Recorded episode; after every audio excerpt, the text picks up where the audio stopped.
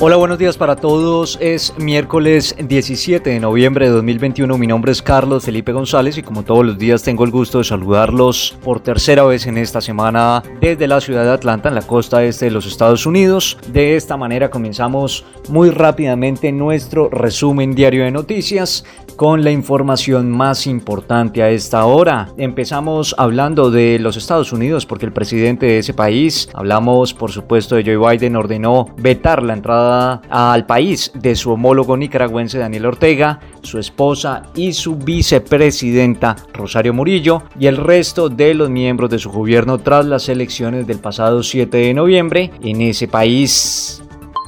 Siguiendo con información de los Estados Unidos, el presidente Joe Biden y su homólogo chino Xi Jinping acordaron durante una cumbre virtual impulsar un diálogo bilateral sobre control de armas, según lo afirmó el asesor de seguridad nacional de la Casa Blanca, Jake Sullivan. Los dos líderes acordaron que buscarían impulsar conversaciones sobre la estabilidad estratégica que no solo los beneficia a ellos, sino al resto del planeta, apuntó Sullivan, utilizando un término común en los círculos diplomáticos para describir el control de armas.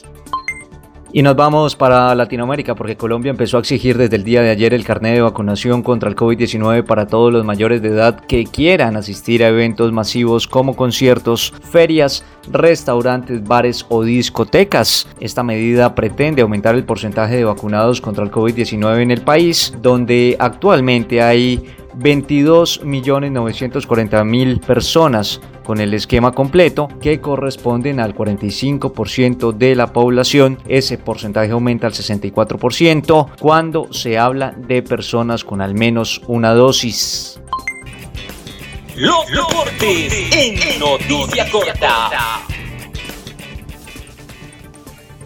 Las finales de la Copa Suramericana y la Copa Libertadores de Fútbol se jugarán con aforo completo, anunció en el día de ayer el secretario de la presidencia uruguaya Álvaro Delgado durante una rueda de prensa con autoridades deportivas. Delgado intervino en una conferencia en la torre ejecutiva sede del gobierno de Uruguay junto al ministro de Turismo Tabaré Viera, el secretario nacional de Deportes Sebastián Bausa, el directivo de la Asociación Uruguaya de Fútbol Jorge Casales y la secretaria general de la Confederación Suramericana de Fútbol de la CONMEBOL, Montserrat Jiménez.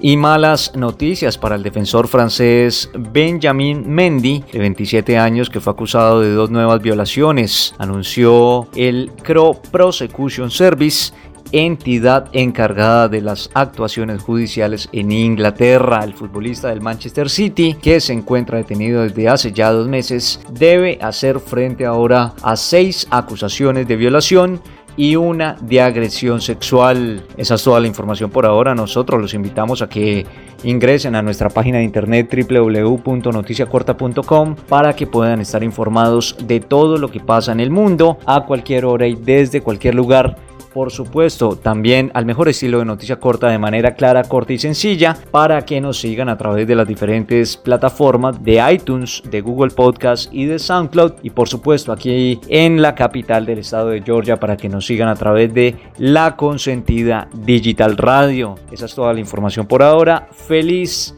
día miércoles para todos.